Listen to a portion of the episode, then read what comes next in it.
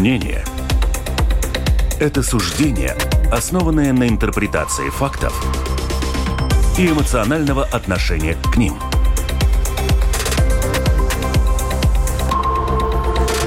Открытый разговор с Ольгой Князевой на Латвийском радио 4.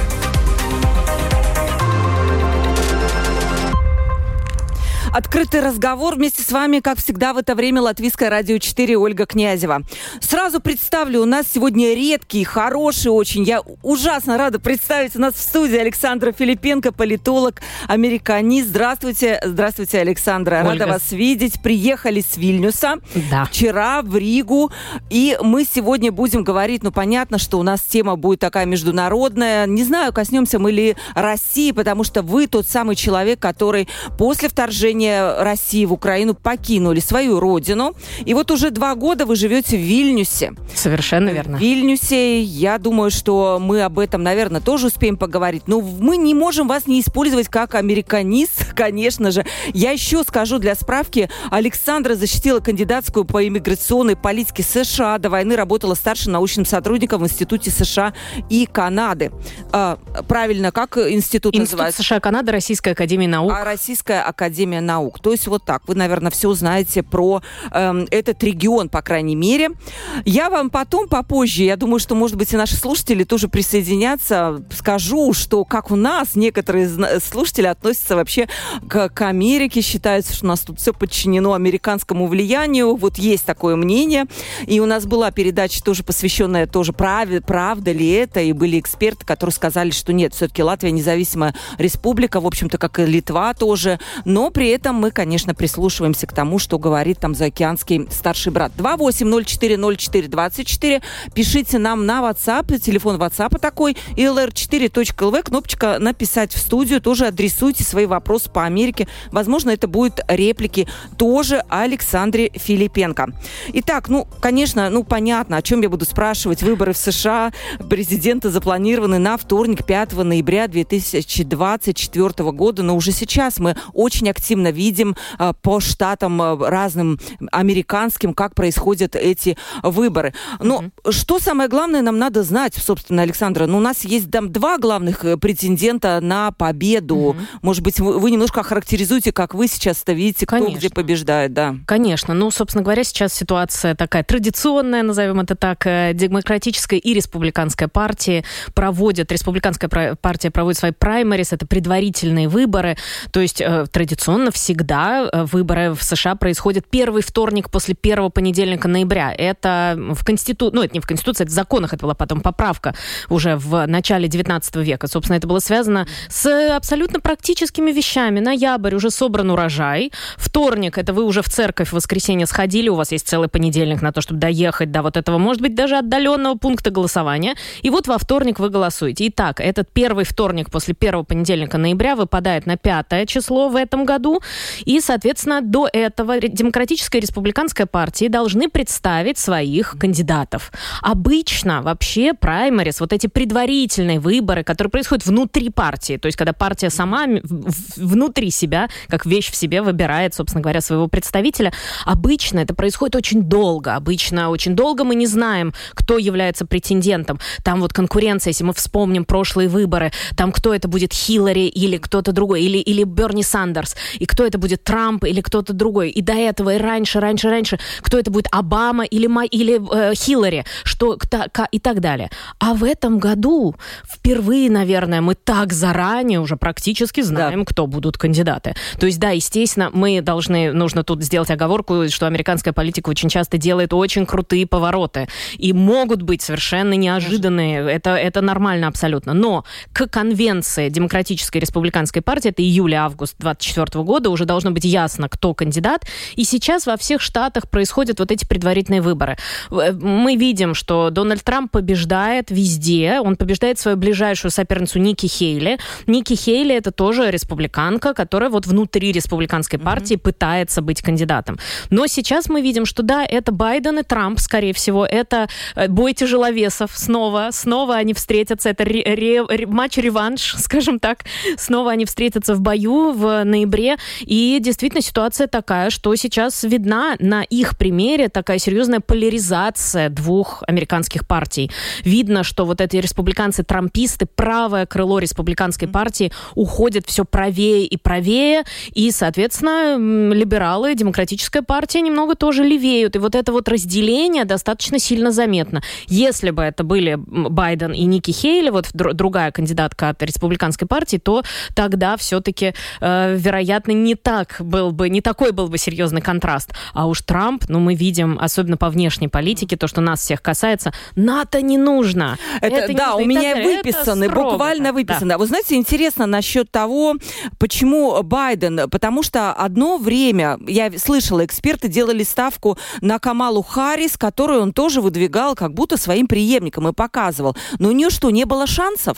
Вот, знаете, такая ситуация произошла. С одной стороны, Байден обещал, что он будет мостом между старым и новым, между старой и новой демократической mm-hmm. партией, что он даст путь новым кандидатам и новым людям в политику. А оказалось, что в итоге идет он, э, собственно, нарушая некоторым образом свои такие хотя бы устные, но тем не менее обещания.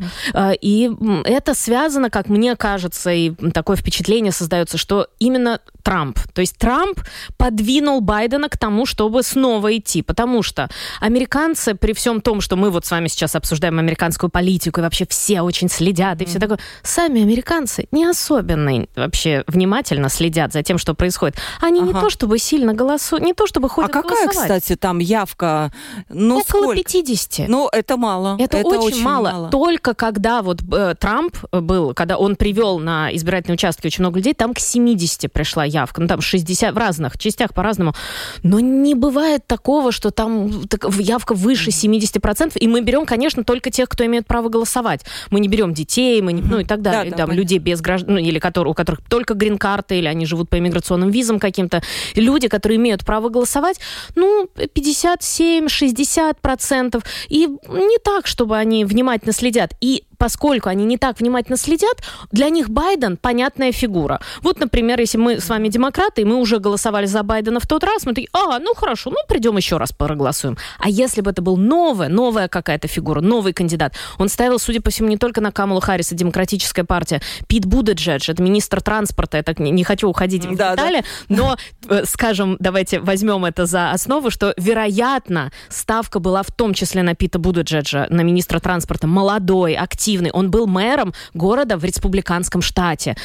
Там в основном республиканцы живут, а он демократ. И был мэром города. И вот на это ставили дем демократы очень многие. Но Дональд Трамп решил, что он идет баллотироваться, он идет снова на выборы. И вот Байден, тогда команда Байдена и Белый дом, они подумали, тогда американцы, вероятно, проголосуют скорее за того, за кого они уже голосовали, кого они уже знают. Ну, хорошо, значит, это должен быть Байден. Ну, это спорная, конечно, позиция демократической партии, но что уж, если так решили, то, опять же, в американской политической традиции, традиции очень важны в американской политике, им это принципиально важно, в, в американской политической традиции, если кандидат от собственной партии, который сейчас в Белом доме идет на второй срок, партия почти автоматически его поддерживает. Это не прописано в законе, конечно, угу. нет, наоборот, проходят тоже. Э, демократические праймерис, все проходит, вот эти предварительные выборы. Но это в традиции просто автоматически поддержать своего президента и все. И дальше. Поэтому Байден. Поэтому Байден. Какие, на ваш взгляд, слабые стороны у того и другого? У Трампа я знаю, что есть судебный процесс, по-моему, на днях тут э, рассматривается. Но это не мешает ему быть популярным. Абсолютно. То есть, как, да, люди вроде бы все это понимают, но при этом там он может быть президентом, да. У, э, у Байдена, я понимаю, это слабое здоровье, на которое ему постоянно намекают, что вот сколько можно, вам 81 год, может быть, уже не надо, да. Именно. Э, что еще? Еще какие? Ну, наверное, если говорить про Трампа, про судебные дела, нам тоже такой, знаете, как дисклеймер, как э, в СМИ э, ставят, что если там иностранный агент или там что-то такое, обязательно какой-то дисклеймер ставят, то нам нужно с вами поставить «невиновен, пока не доказано обратное». Мы исходим из того, что Дональд Трамп невиновен, он не признан виновным по этим уголовным, по этим делам, это дела и федерального уровня, и уровня штатов, он не виновен, поэтому он имеет право баллотироваться, он имеет право идти в президенты. Пока, более того, даже если признают его виновным на уровне штатов или, ну вот, федеральных каких-то угу. делах, пока эти дела не дойдут до Верховного суда, он имеет право, и Верховный суд, например, примет решение о том, чтобы нужно его снять с выборов, он не имеет права занимать эту должность. Нет, э, он имеет, может баллотироваться, он может э, выдвигаться, он может в итоге... А если получится так, что он уже станет президентом, и Верховный суд это признает, то что тогда? Это, нет, если он станет президентом, если за него проголосуют, то замораживаются все а, эти дела. Понятно. Это неприкосновенность. И все. И уже через... Тогда, тогда Конгресс может это взять на вооружение. Потому что импичмент, вообще процедура импичмента, процедура отстранения президента от власти, это равняется практически судебному разбирательству для президента. Просто у него есть неприкосновенность, но зато законодатели, то есть Конгресс, имеют право его снять. В принципе, если они за это проголосуют, три четверти, нужно квалифицированное большинство, там серьезная процедура. Э, но если за него голосуют, все, он у него неприкосновенность. Верховный суд от, все это откладывает, замораживает. Через 4 года поговорим. Через 4 года вернемся к этому. Ну и э, поэтому, конечно, Трамп в том числе и поэтому заинтересован в том, чтобы стать президентом.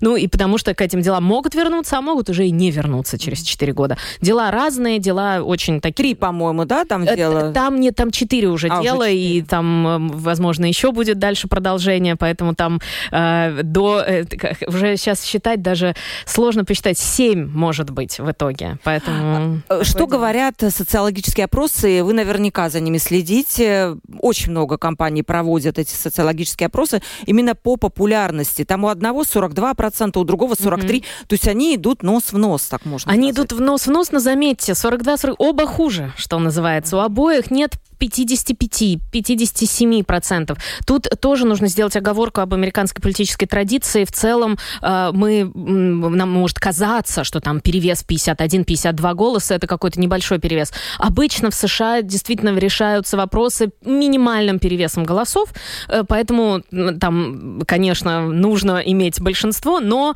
э, не бывает такого, что там рейтинг, я не знаю, 80%, 86 или 146%, как любят в значит, в, в, тех стра... в, в той стране, откуда я уехала, к счастью. Ну, поэтому, собственно, рейтинг действительно низкий, очень низкий у них, у обоих. А, но, э, получается, такая ситуация сложилась, что действительно у Дональда Трампа есть вот этот ядерный электорат его внутри республиканской партии, и республиканская партия, кажется, только сейчас начинает какое-то некоторое, ну, не то чтобы противостояние, но, по крайней мере, ну, как-то как старается себя собрать для того, чтобы этих республиканцев-трампистов чуть-чуть отодвинуть. Потому что, mm-hmm. действительно, Дональд Трамп очень вправо увел республиканскую партию, и вот эти республиканцы-трамписты, они сейчас так себя поставили, что они действительно, хотя не большинство в партии, но они самая серьезная, самая громкая сила. Интересно, что, на ваш взгляд, эм, указывает на вот этот очень правый сдвиг. Какие моменты?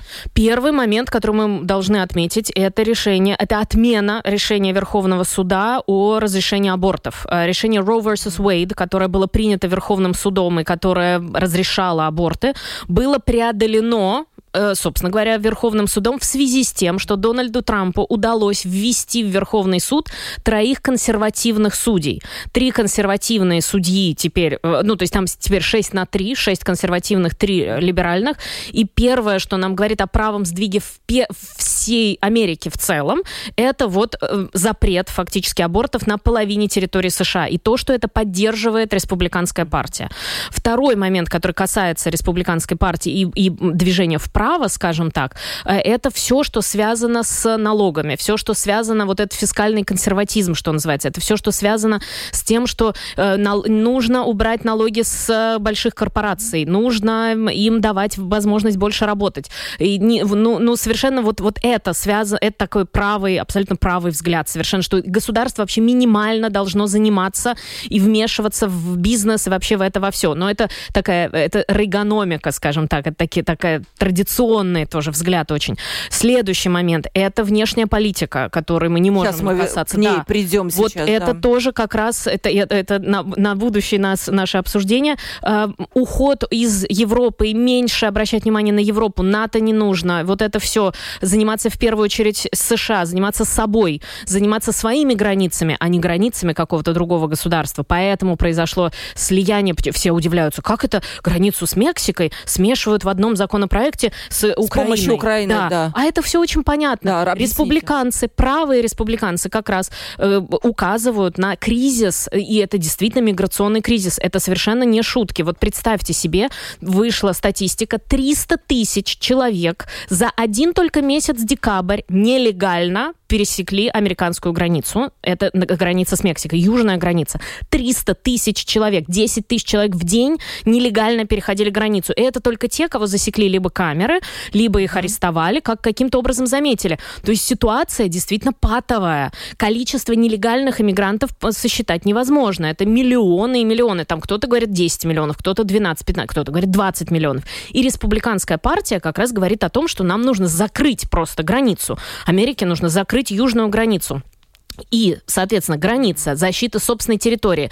И республиканцы говорят о том, что как это мы выделяем деньги на защиту чьей-то чужой территории где-то в тысячах километров от нас, а, А у нас свою, да, своя да, граница да. не защищена. Нет, ребята, мы вам не дадим выделить деньги никому на чью-то границу. Чья-то граница нас не волнует. Давайте свою защитим сначала, выделим туда все средства, построим все стены, все, людей туда как можно больш- большее количество военных, национальную гвардию, чтобы они охраняли нашу границу, а потом будем говорить про какие-то другие страны, мы им всем поможем, конечно, но сначала давайте про себя.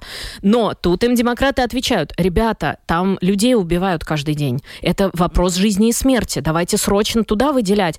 Мы разберемся с этими иммигрантами. Ну, ничего страшного. Ну, ну приезжать, ну, ничего. Мы разберемся потом. Там, вон, посмотрите, да, да. что происходит. Там огонь пылает, да. Да.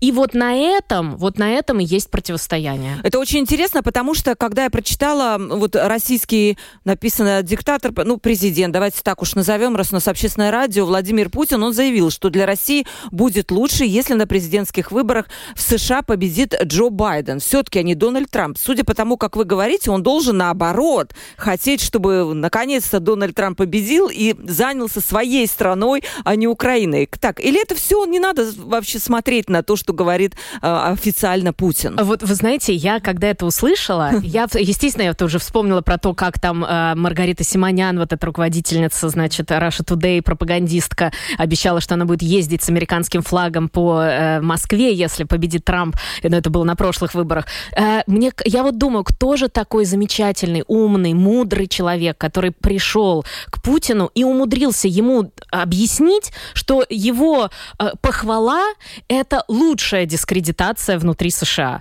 То есть э, похвала из уст Путина это просто, просто супер минус, огромный жирный минус для Байдена. Потому что, конечно, им выгоден Трамп. Безусловно, им выгоден Трамп. И, и то, что Такер Карлсон, интервью Такера Карлсона Да. было недавно Известно, э, известное интервью э, он брал у Путина. Это неудивительно, что именно Такер Карлсон. Он абсолютно посланник Дональда Трампа. Просто одну э, ремарку дам.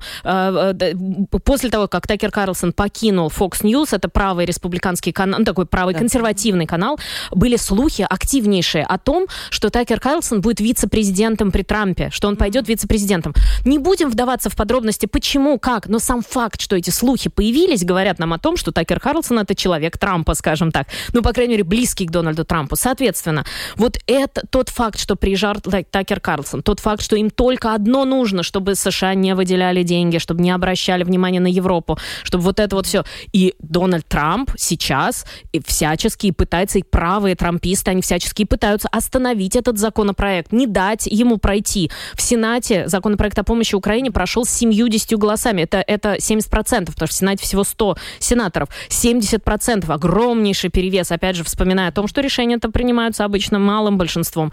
Не, не, правые республиканцы не дают вынести на голосование в Палате представителей. Голоса, судя по всему, есть, но они не дают вывести на голосование, потому что председатель Палаты представителей вот этот вот правый трампист. Ну, поэтому, конечно, на самом деле им нужен только Трамп, безусловно. Безусловно, им нужен Трамп. Потому что помимо того, что он не даст, ну, будет меньше давать помощи и так далее, и так далее, еще очень важный момент. Как мне кажется, Кремль ставит не на Дональда Трампа конкретно, mm-hmm. они ставят на хаос. Им нужен хаос в американской политике, чтобы ни у кого не было времени даже заниматься внешней политикой, чтобы Конгресс пытался как-то совладать с тем, что происходит в Белом доме. Белый дом точно погрузится в какое-то бесконечное производство исполнительных указов, как это было в 2016 году. Эти исполнительные указы президента, они сыпались на американцев просто как э, осенью листья какие-то, осыпались буквально. И каждый раз они натыкались на Конгресс, на Верховный суд, их останавливали эти исполнительные указы. Но Трамп продолжал их подписывать. Они все не были приняты, но Трамп продолжал их подписывать. То есть Вашингтон был в хаосе, Вашингтон был в какой-то бесконечном вот этом вот состоянии ненормальности. На это, как мне кажется, и ставят Кремль. Это им и нужно вам коротко спрошу, как вам это интервью? Все-таки вы его наверняка посмотрели с каким-то особым, э, с особым взглядом, да, чем вот простые мы люди. Как, что-то вы заметили там? Ну, в этом э, Такеру Карлсону да, интервью. Да, да. Ну, конечно, э, вот тогда кто-то не смог объяснить Владимиру Путину, что полчаса кремлинологии, полчаса этой кремлевской истории, американцы через них не продерутся никогда. Это совершенно невозможно. Но, конечно, это интервью было очень сладостное, елейное, замечательное, благостное, комплиментарное комментарное интервью и видео, которое Такер Карлсон записал до и после, как ему понравилось в магазинах московских. Тележки еще, он там да, показывал. тележки и так далее. Но, честно говоря, я в этом интервью, вот что самое, что единственное, что те люди, кто, кто хоть как-то следит за тем, что говорит Владимир Путин, вынуждены это делать, э, ничего нового. Ну, просто ничего нового. Для американцев эти первые полчаса про историю, для это просто мимо сразу. Это, я уверена, к счастью, они, наверное, это промотали промотали просто. Э, это сразу мимо. Э, но все, что касается вот этих бесконечных повторений одного и того же, что Путин уже говорил и говорил, говорил, для нас с вами ничего нового. Единственное, ну, это важно отметить, мы должны это признавать, что э, это интервью, оно для американцев могло одно означать. Ну, может быть, что-то в этом есть. То есть в этом вот в, а, об, обосновании вот этой войны может быть. То есть что-то не все однозначно. Не все так да? однозначно. Вот это мы обязаны признавать и понимать, что они могут. Ну то есть э, эта мысль зародилась у них сто процентов, и эта мысль может быть, она зародилась даже не для того, чтобы это сейчас э, проросло каким-то деревом, а это может прорасти через какое-то количество лет. Они подумают, а действительно, ну разбираться, конечно, они не будут в этих полчаса истории вообще про да. все эти отсылки к э, печенегам, печенегам да. и так далее. Это все непонятно понятно. Но, может быть, что-то в этом есть. Раз так вот он распинается, вот это вот, может быть, что-то... Сейчас, может быть, это не сработает. Если не будут с этим работать, если Украина не будет с этим работать, очень важно, конечно, что Владимир Зеленский дал интервью после этого Fox News, это да. очень важно. Это Причем ой... на передовой он это да, дал, да, да, специально пригласив не в эти мягкие кабинеты власти, а именно посмотреть, что там происходит. Это очень важно, и при, придется с этим работать. И я, я не знаю, ну, ну, я, понятное дело, что у офиса президента Украины нет времени, чтобы заниматься пиаром и всем прочим, но все люди, которые так или иначе этим занимаются, ну, то есть э, как- как-то занимаются внешней политикой, должны понимать, что им нужно будет работать с этими последствиями интервью Такера Карлсона и вот эти вот э, другие семена немножко сажать рядом с теми, которые появились. Ну, может быть, что-то в этом есть. Объяснять через культуру, через интервью другие, как угодно, но вот чтобы не было этого ощущения, что, а, действительно, ну, что-то там он говорил два часа, ну, наверное, наверное, там А как, вот смотрите, я уж спрошу на, напрямую, как есть, потому что я слышала такие мнения в соци социальных сетях. Есть такое понятие «полезный идиот», да, когда ты идешь и делаешь что-то ради своих убеждений, но делаешь для кого-то это, да. Mm-hmm. Как в этом плане, как вы думаете, это было какое-то проплаченное интервью или это полезный действительно идиот, который вот так вот... Э, он, он полезный не идиот. Он полезный, он делал это и для себя во многом, конечно, потому что он понимал, какие рейтинги, рейтинги этого огромные. интервью, огромные рейтинги. Но тут э, надо заметить, что э, вообще он был на канале Fox News. Fox News это самый популярный американский канал, э, при том, что он правый, он э, такой консервативный, при этом там есть разные очень голоса, но важно отметить, что канал Fox News смотрят больше американцев, чем CNN и NBC, либеральные каналы, вместе взятые. Fox супер популярный канал.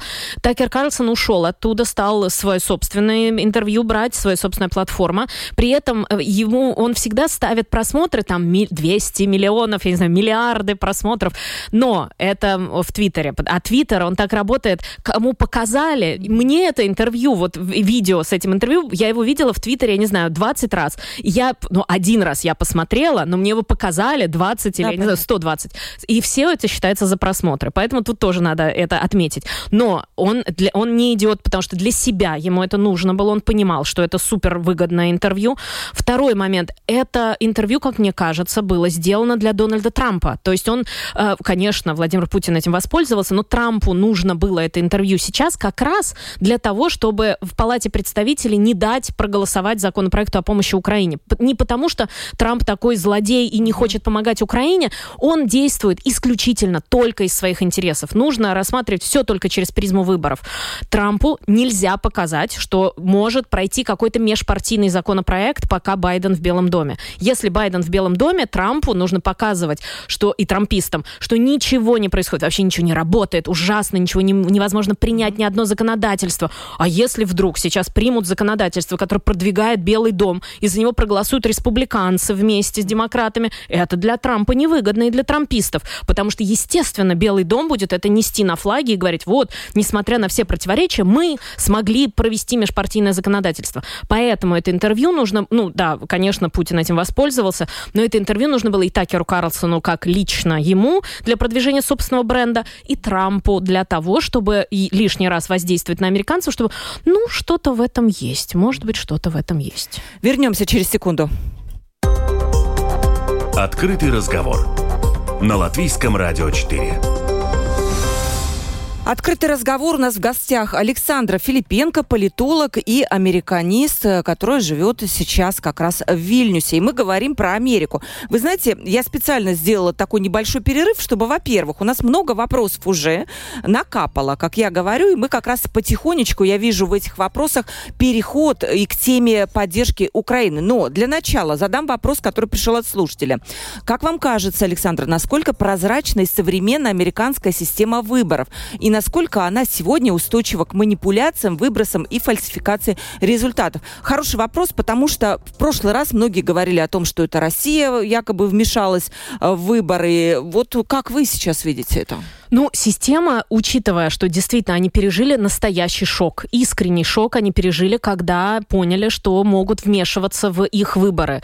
Э, действительно, это говорит нам немножко о такой, о таком прекраснодушии американцев. Я, я всегда стараюсь не идеализировать, безусловно, и нельзя идеализировать. Там много людей, которые и нечистоплотные, и политические, и, и, вся, и все прочее-прочее, и взятки, и все это есть. И судебные дела, есть разбирательства и относительно вмешательства, разных вмешательств выборы, но они пережили настоящий шок, когда они поняли, что могут создаваться какие-то, э, э, что могут быть боты, что могут быть боты, которые работают от имени якобы американцев, что могут быть эти ботафермы. Это все для них было совершенно ужасающе совершенно. И поэтому они, конечно, с этим сейчас работают очень активно. Очень большие деньги выделялись. И даже администрации Трампа, несмотря на то, что казалось бы, да, э, все равно и администрация Трампа выделяла огромные деньги для того, чтобы противодействовать вот этим ботам, расследования разные и так далее, чтобы этого не было никаким образом. Что касается выборной системы, она для нас может быть немного непонятная в, сви- в свете того, как голосуют за президента. То есть почему выборщики... Очень сложно. Есть выборщики, которые до сих да. пор сохранились, да. и это кажется, что ну невозможно, что это должно быть было пережитком это... каким-то Вот стать, понимаете, да? мы же с вами говорили про политическую культуру. Для них так это важно, так важно. Вот как отцы-основатели в 1776 году, вот как они придумали придумали, вот так мы должны дальше действовать. Единственное, ну вот э, я очень боюсь, я очень люблю эту тему, очень боюсь уходить далеко. Ольга, остановите да. меня, да, остановите. Я остановлю, потому что у нас много вопросов да. уже по Украине, а время-то подступает, да. да, поэтому, да, исторически какой-то мы немножко... Сократим, да, я одно только скажу. В 1776 году объединились независимые государства Америки. United States of America — это независимые государства Америки. Поэтому кажд... мы можем говорить о том, что каждый штат выбирает своего президента президента. Каждый штат выделяет какое-то количество выборщиков, вот там, ну, это в зависимости от количества людей, которые живут в этом штате, и внутри этого штата тот, кто побеждает и получает голоса, он побеждает, все, он получает всех выборщиков. То есть в каждом штате, каждый штат выбирает своего президента. Это очень им важно. Им очень важно показывать, что они независимы, что это федеративное государство. Им очень важно отстаивать свою независимость. И действительно может такое быть, что больше голосов американцев получает какой-то кандидат, а вот выборщиков получает другой кандидат, больше выборщиков в итоге Интересно, другой. Да. Это, это довольно сложная система, но это мы, может быть, как-нибудь отдельно э, с вами отдельно. поговорим. Вот если перейдем уже к Украине, но еще есть вопрос, Александра, как вам кажется, насколько э, Америку считают э, США, имеется в виду, оплотом демократии? Насколько эта страна действительно для вас оплот демократии? Вот если говорить... Для меня, для меня, да, для меня это оплот демократии в первую очередь, потому что там постоянно происходит отстаивание, борьба. Нужно, нужно говорить о том, что они постоянно борются. Это не то, что они так когда-то в 18 веке там что-то решили. Постоянная борьба происходит. И постоянная борьба происходит между огромным количеством групп, которые отстаивают свои интересы, жестко отстаивают свои интересы, и каждый имеет право. И то сам факт, как мне кажется, что каждая группа, вот, ну, что касается, например, э, границы, ну, у них же есть своя правда, и они ее жестко отстаивают. А те, кто занимаются Украиной, у них своя правда. А те, кто занимаются беженцами и несчастными этими людьми, которые бегут и э, их убивают там в их собственных странах, они тоже отстаивают этих людей конкретно. И вот все эти группы, они борются, борьба не прекращается ни на секунду. И э, сами американцы говорят, что демократия — это постоянная работа, постоянная борьба, руки опускать нельзя. Поэтому для меня, да, это демократия, и даже тот факт, что, ну, там, Дональд Трамп, который говорит, что он может быть диктатором на один день, а потом он больше не будет диктатором, даже тот факт, что он про это говорит, и Америка все равно готова э, отстаивать и переживать это, это говорит, конечно, про демократию. Но при этом, да, нельзя идеализировать, там много разных очень групп, не самых хороших. Виктор передает вам привет и пишет, что Александр правильно сделали, что эмигрировали, вам не, нет места в новой России. Удачи вам, пишет спасибо, Виктор. Виктор и большое. Дмитрий спрашивает, прокомментируйте, пожалуйста, известное выражение Трампа, что я за сутки готов закончить войну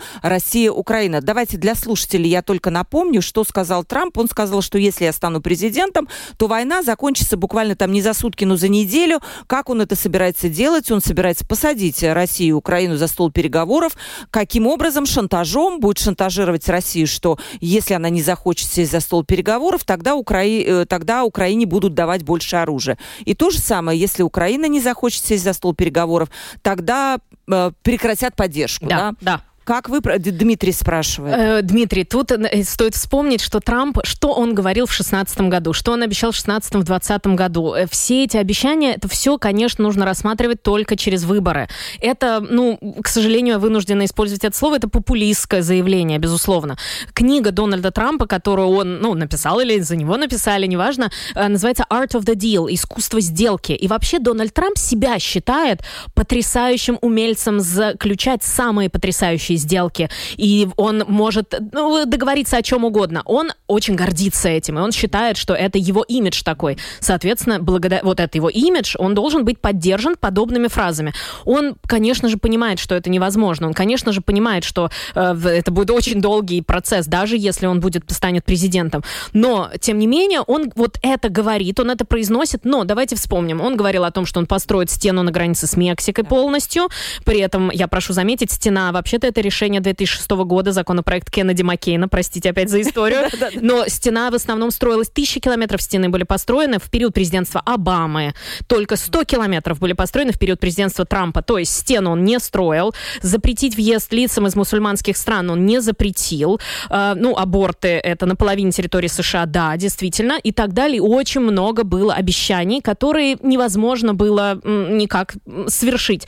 Это одно из обещаний, яркое, классное, конечно, как человек, который не очень разбирается в политике и не очень следит, он подумает, ну правильно, Трамп, молодец, должен так сделать. То есть это чисто популистское заявление. При этом еще один момент, простите, а, все-таки команда играет очень большую роль. Все-таки США это не суперпрезидентская республика, это не государство, где все решает президент. Он не может этого сделать. Есть и Конгресс, есть и правительство, есть Госдеп, какой бы он ни был, кто бы ни был во главе, будут противодействовать, будут противостоять, отстаивать, и поэтому один Дональд Трамп решить ничего не может. Вспомним исполнительные указы. Опять же, как листья сыпались на всех, все было отметено. Ни один исполнительный указ Дональда Трампа не прошел.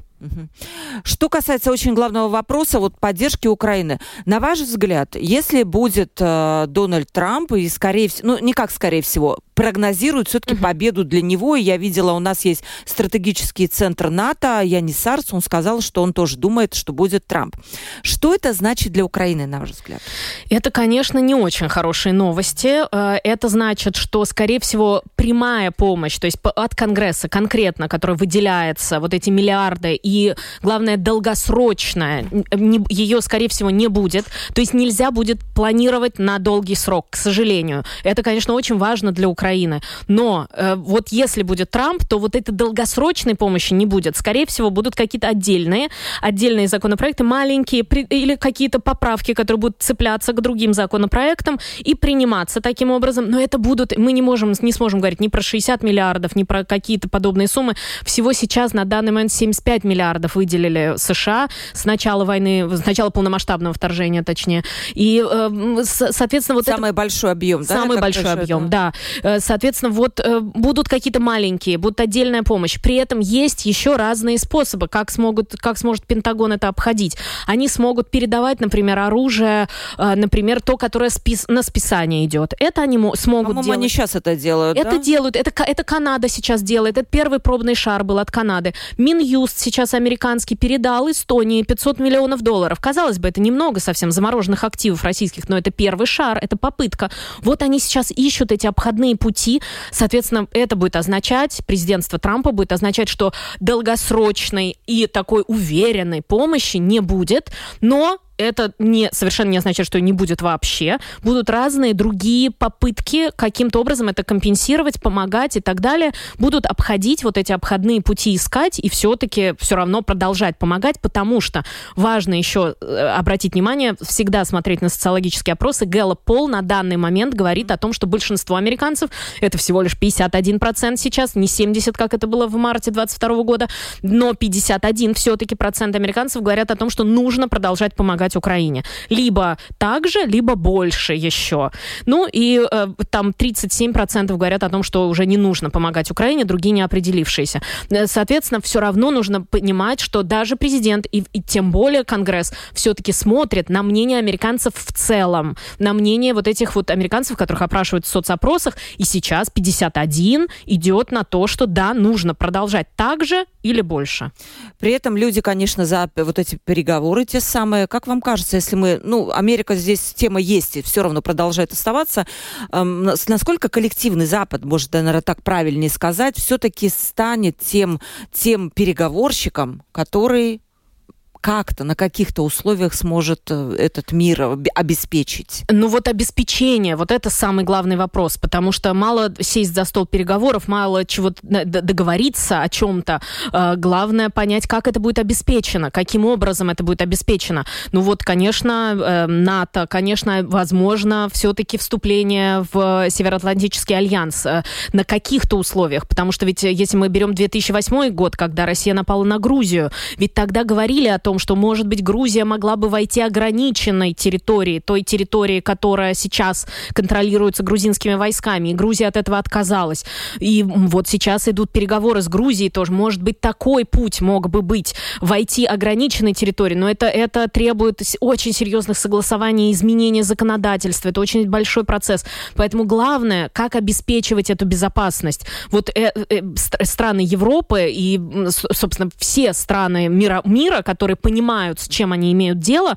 Вот тут главный вопрос, как обеспечивать безопасность. И здесь мы дальше идем к теме, опять же, все все-таки думают про свою национальную безопасность тоже, отправлять своих солдат, отправлять куда-то близ границы, насколько это опасно и так далее. Это все темы, конечно, очень серьезные. Плюс еще Ближний Восток, который полыхнул сейчас. Э, да, как раз я смотрю на этот вопрос, который спрашивают, да, почему США при всего могуществе, при своей мощи все-таки не может может стать вот той самым эм, миротворцем в этом конфликте в на Ближнем, на Востоке, Ближнем Востоке. Да. При этом, да, я хотела бы сказать, что наверняка американцы, ну, по крайней мере, публично, они все-таки выступают за прекращение во- во- военных mm-hmm. действий, наверное, так правильно да. скажем, и за какой-то, пускай будет шаткий мир, но с Палестиной. Но по- по- пока Израиль вроде бы как бы не сможет. Насколько к Америке будет все-таки прислушиваться ну, в этом плане Израиль? Э, Израиль, с одной стороны, прислушивается как главному своему союзнику, такому очень серьезному союзнику, но при этом все-таки Нетаньяху э, не, не так поддерживает э, слова Байдена. И Байден недавно на, пресс на, на интервью, на одном из интервью ему задавали вопросы, он говорил о том, что очень близки к ceasefire, к, к прекращению огня, очень близки к этому. И, может быть, к концу выходных э, э это решится. Вот это буквально вот завтра, послезавтра, может быть, ну, не завтра, послезавтра, точнее, там вот через несколько дней, может быть, будет какая-то информация на этот счет. Но к Америке, конечно, Израиль прислушивается, безусловно, но Израиль максимально, ну, так, как сказать, он максимально уверен в своей позиции и уверен в том, что он должен довести эту операцию до конца, э, должен полностью обеспечить свою безопасность, и поэтому к, не так к Блинкину прислушиваются. Вот эта челночная дипломатия, которой он занимался уже, сколько у него было, пять, по-моему, или шесть поездок в, на, в страны Ближнего Востока, вот он пытается сейчас каким-то образом это сманеврировать, чтобы не было э, еще ухудшения ситуации. И США, хотя для США, конечно, Израиль безусловный союзник, они всегда поддерживают, но и внутри США увеличиваются силы, которые говорят о том, что да, нужно просто прекратить огонь немедленно, прямо сейчас. Пока это не большинство, но все-таки об этом очень много, конечно, сейчас говорят. Елена спрашивает, Александра, почему, как вы думаете, Запад не отреагировал на убийство Навального, и получается, что у России развязанные руки, и она никого не боится. То есть, ну, нет каких-то, тут я дополню этот вопрос, наверное, никаких-то нет точек воздействия сегодня на Россию, Именно. к сожалению, пакеты санкций 13 Вот да, санкции, санкции уже все были приняты, которые только можно было. Единственное, эмбарго нефтяное могли бы, могли бы, но это, это уже сложно финансово тоже. Вот это, к сожалению, как вот эта поговорка «it's the economy stupid», это, это все дело в экономике. Э, это уже, это очень сложно, когда мы, когда дело касается убийства Алексея Навального, но я должна сказать, что с самого начала, с самых первых заявлений, которые были сделаны еще во время Мюнхенской конференции, практически все американские политики связали помощь Украине и ответ на убийство Навального.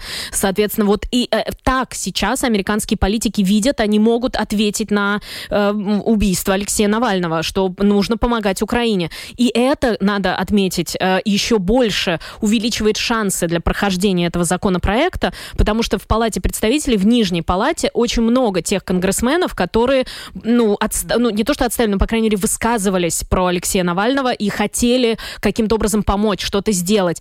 Просто все те санкции, которые обещал Байден в 2021 году до полномасштабного вторжения России в Украину, они уже все приняты. Ну, он обещал в 2021 году, когда посадили Алексея Навального, он сказал, тогда, если Алексей да. умрет, то тогда будут вот такие, такие, как, такие санкции. Уже все принято. Как вы восприняли эту новость?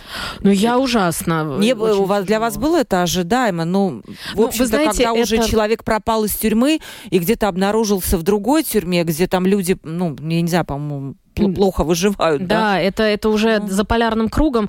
Конечно, э, вы знаете, это такое, э, как я, это как неисправимый, как-то. А, я отчаянный оптимист, я люблю говорить. Я отчаянно, очень оптимистично смотрю на вещи иногда, но отчаянно. И э, я верила, что все-таки Алексей пересидит э, эту власть, э, пересидит Путина и пересидит всех тех, кто его засадил в тюрьму. Я надеялась на это очень, и все, и он давал надежду оттуда гораздо больше, чем этой надежды надежды есть у многих людей. Э, он э, с самого первого, самое первое заседание суда, э, которое было после полномасштабного вторжения России в Украину, он там сразу заявил о том, что он против этого, и он просился, я прошу суд зафиксировать, что я против этой власти, против войны и так далее. Я требую немедленного прекращения этой войны, Россия должна уйти из Украины, ну и прочее. То есть для меня это был, конечно, удар очень сильный, особенно учитывая, что я в Вильнюсе, в Вильнюсе команда Навального как раз находится, и Конечно, это очень болезненно, и вся эта история с выдачей тела, когда Людмила Ивановна буквально издевались над ней, и сейчас вот э, похороны, которые должны быть 1 э, марта, и что с этим будет, совершенно непонятно. Вокруг кладбища уже там тройное оцепление тихарей стоит, ну, то есть э, вот этих э, в штатском сотрудников силовых ведомств. Совершенно непонятно, какие будут провокации, и все на это смотреть очень болезненно, очень тяжело, и, конечно, хочется, чтобы имя Алексея Навального не ушло куда-то в небытие, э, и, наверное, нужно продолжать, конечно, пытаться что-то делать, хотя мне лично очень сложно верить в какие-то изменения, тем не менее, а как отчаянный оптимизм и то, что Алексей Навальный, он бы сейчас не одобрил мои слова, он сказал, нет, надо все продолжать, и поэтому вот ну, вспоми... Александр, вспоминая об этом, надо продолжать. Будет выборы президента России, ну что тут можно сделать? Можно, там были уже призывы оппозиции как-то там... Да, были призывы прийти 17 полдень без Путина, прийти 17 числа на избирательный участок, там испортить бюллетень, что-то сделать, забрать, все что пойдете? угодно. Ну, меня, я же не могу, я не могу, я, за, я же нахожусь за границей, я поэтому это в, в России были призывы именно а, на в России, потому участках. что избирательные участки будут, скорее всего, везде, за границей Да, тоже. за границей тоже, но вот оппозиция, ну, то есть это все равно такая вот оппозиция призывала внутри России просто ничего не говорить, просто прийти, забрать бюллетень, постоять, побыть, э, это безопасный протест. Мы-то ходим на протесты, там, и антивоенные, и так далее, конечно же, все, кто находится, я, ну, и 24 и 25 были выступления, и, и, и так далее, конечно же, все это, да, и я уверена, что будут митинги в Вильнюсе, и антивоенные, ну, не антивоенные, антипутинские, но они всегда антивоенные. Э, но внутри России были эти призывы. Сейчас непонятно, что можно сделать, абсолютно непонятно, что можно Это сделать. Это очень но... интересный вопрос, да, потому что кажется, что, ну, ничего, да, ну, как ты будешь там против танка идти, в общем-то, условно, с вилкой, да, как-то бороться. Именно, да. И поэтому я тоже, когда иногда слышу, вот, вот, оппозиция ничего не сделает, ну, а, а, а, а что, что можно, можно сделать? сделать? Ну, когда есть диктатура, вот как раз по этой теме спрашивает наш слушатель. Александра, а вы планируете вернуться в Россию, если да, то при каких условиях? Когда, а, да, условно? Да, я планирую, конечно, я бы очень хотела вернуться, но, как сказать, э, обязательное, но недостаточное условие – это э, уход Путина или какой естественный, или какой-то, это обязательное условие, но даже недостаточное, потому что там доносы на меня я уже даже не... Есть, а вы да. не инагент? Нет, нет пока, да. пока нет, ну, но это, это да. Э, сотрудничество с нежелательными организациями – это уголовное дело, э, вообще уголовные дела, дискредитация армии, все прочее, прочее, все эти э, санкции, все и так далее. То есть на меня были доносы, я уже уехала к тому моменту, потому что я знала, что, ну, mm-hmm. понятно было, к чему идет эта вся ситуация. Естественно, участие в протестах, и 24 числа я с украинским флагом вышла, которая с собой привезла в Вильнюс тоже. Это была у меня спецоперация по перевозке украинского флага, с которым я 24-го вышла на Пушкинскую площадь. Я спрятала его как могла, когда пересекала границу. Ну, э, и все это, плюс еще все мои предыдущие выходы на все митинги и работа тоже на мэрской кампании Алексея Навального в том числе, это все такие, э, то, что не дает сейчас возможности въехать и абсолютно никак это невозможно. Поэтому, да, я бы очень хотела, и я, как только будет такая возможность, как только буду понимать, что это безопасно, э, я, конечно, вернусь с большим удовольствием, и я этого очень жду. Но, э, опять же, я, бедные мои соседи, хоть они вас не слышат, нас не слышат, но в Москве Москве по моим соседям ходят, э, полиция приходила, искали мои контакты. Так что я ну, это хочется если передать нас привет. Просят, мы да. не выдадим. Да, давайте не э, будем. У, у, у, осталось буквально 6 минут, и у меня еще есть несколько вопросов. Давайте я успею задать, наверное, какую-то парочку. Я как слушатель хочу отреагировать на эпитет «оплот демократии». «Оплот демократии» был, э, прозвучало мне, не мнение, а вопрос пришел с этим вопросом, оплотом демократии. Во внешней политике США практически всегда насаждают демократию силой силой оружия, прежде всего на Ближнем Востоке. А где результаты такой политики? Ну... Вот, да, это огромный вопрос. Это, это внешнюю внутреннюю политику я бы очень сильно раз, э, разделяла, потому что во внешней политике в США обычно преобладают так называемые вот ястребы, которые говорят о том, что демократии между собой не воюют, поэтому давайте-ка мы все страны сделаем демократиями. А как мы их будем делать? Это уже вопрос. Вот и мы всех сделаем демократиями, тогда все воевать не будут. Но э, примеры очень грустные, примеры ужасные есть. И и э, к, чему приводило вмешательство США во внутреннюю политику других стран, мы можем видеть там даже на примере того же Ирана, 79 год, исламская революция в Иране, которая была в ответ на поддержку, в том числе и США. Э, собственно говоря, это очень суровый и сложный вопрос, потому что, да, во внешней политике сложно мне говорить о таких демократических ценностях. Тут насаждение демократии не очень успешно происходит, и это процесс очень долгий, очень длинный, и нужно тут одну только ремарку я сделаю относительно Обамы. Э, в одном, одна, одна из мемуаров э, советников президента Обамы вышла, где Обама в ответ на то, какая у вас реакция на избрание Трампа, он сказал, может быть, я пришел слишком рано, может быть, США слишком быстро двигались либеральным путем, слишком быстрыми шагами мы бежали. Наверное, надо было медленнее. Вот все-таки мир, я как э, по, не последователь Канта, но любитель Канта, все-таки кантианская теория говорит о том, что мы идем все равно к либерализации, к э, прекрасному обществу кантианскому, где все друг, другом, друг с другом дружат, и не человек ни человеку не волк, человек человеку не волк. вот, и поэтому я все-таки надеюсь, что мы в целом двигаемся в правильном направлении как человечество, но, может быть, надо помедленнее.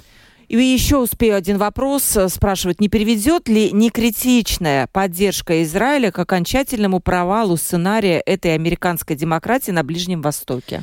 Не, не поддержка Израиля. Да. Да, ну... Э, а поддержка, не, при, не, э, поддержка Израиля, угу. да, к окончательному провалу сценария этой американской демократии на Ближнем Востоке? Ну, это вот вопрос, это вот внешняя политика, они сложнее мне гораздо говорить, угу. чем о внутренней политике или, или о, о отношениях США с с Россией и Украиной. Но что касается вообще Ближнего Востока в целом, это такое вот, опять же, ястребиная позиция обычно американская. И позиция о том, что силой нужно это насаждать. Да, здесь есть эта опасность, и именно поэтому, как мне кажется, Энтони Блинкен пытается как-то маневрировать, пытается как-то действовать, ну, как он может, насколько он может демократически, дипломатически.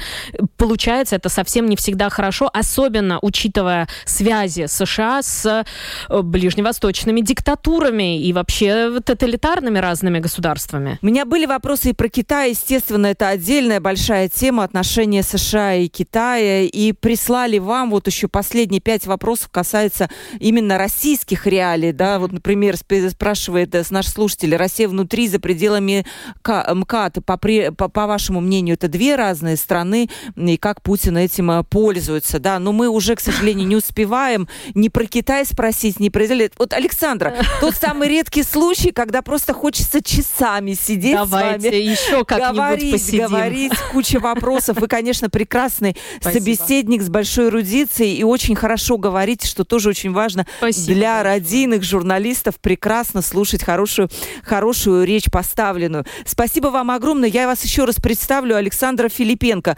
политолог и американист, ну, бывший, э, не, ну не бывший, вы гражданка, гражданка России, да. которая живет в Вильнюсе, э, позиционер, можно так сказать. Да. Вы знаете, да, в связи с этим я, конечно, очень хотела бы пожелать вам вернуться на свою родину, но ту другую родину, в которой вы будете себя, чувствовать э, комфортно. Ну, про Россию мы будем говорить в марте, когда будут выборы президента 17 марта, и возможно, что по видеосвязи сможем тоже с вами связаться Спасибо из Вильнюса. Спасибо вам. вам большое за то, что пришли к нам в студию. Провела передачу Ольга Князева, продюсер выпуска Валентина Артем. Артеменко и оператор прямого эфира Регина Безаня. Завтра не пропустите, в 12.10 будет еще один очень интересный эфир, но это секрет. Пока.